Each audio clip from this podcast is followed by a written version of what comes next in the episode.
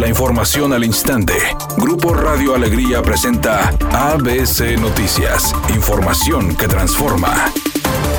El próximo 25 de mayo vence el plazo para solicitar la reimpresión de credenciales vigentes que hayan sido robadas, extraviadas o deterioradas, informó el Instituto Nacional Electoral, y poder participar en las elecciones del 6 de junio. Agregó que en Nuevo León hay 20 módulos en distintos municipios donde se brinda atención de 8 a 15 horas.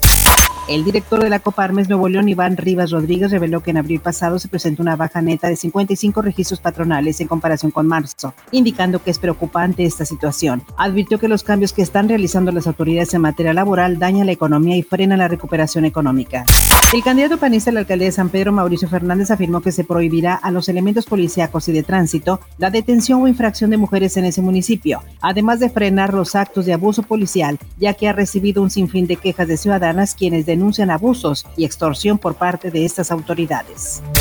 El presidente López Obrador exhortó a la Suprema Corte de Justicia de la Nación a que determine si el gobernador de Tamaulipas, Francisco Javier García Cabeza de Vaca, tiene fuero o no, pero que lo diga sin ambigüedades. A mí me gustaría que la Corte resolviera lo más pronto posible y que no haya ambigüedades con claridad Dijo López Obrador que no habrá impunidad, al menos de parte de su gobierno, para el gobernador de Tamaulipas ni para cualquier otro ciudadano. Editorial ABC con Eduardo Garza. La Fiscalía Especializada en Delitos Electorales de Nuevo León anda firme y muy brava. Ya cateó dos presidencias municipales, Suazua y Gualahuises. En Suazua detuvieron al alcalde. Recientemente también detuvieron a un grupo de personas que retenían credenciales de elector a cambio de apoyos económicos. Los delitos son graves y se pagan con cárcel. La Fiscalía actúa si usted denuncia. La fe de Nuevo León está actuando de manera firme contra los delincuentes electorales y hacía falta mano dura para evitar la delincuencia electoral. Por una lesión en la pantorrilla izquierda, Jonathan Orozco causó baja de la selección de México. Por lo tanto, el arquero no podrá estar para los amistosos contra Islandia y Honduras, así como tampoco podrá jugar el Final Four de la Liga de Naciones de la CONCACAF. Guillermo Ochoa, Alfredo Talavera y Rodolfo Cota serán quienes defiendan el marco del Tri para estos compromisos.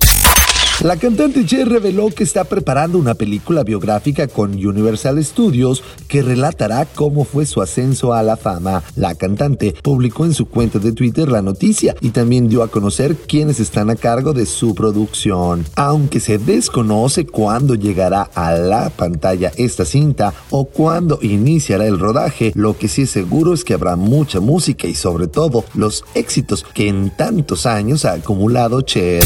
tráfico pesado la avenida Morones Prieto, desde la calle Ramón Oviedo Martínez hasta Privada Jiménez, cerca del Parque España en Monterrey. Nos llega el reporte de baches en la avenida Anillo Periférico y Camino de los Pavorreales, en la colonia Colinas de San Jerónimo en Monterrey. Atento a las siguientes recomendaciones, maneje con precaución y evite utilizar el teléfono celular al volante.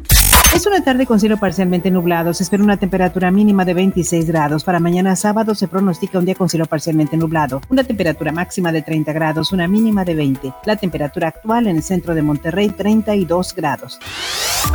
ABC Noticias. Información que transforma.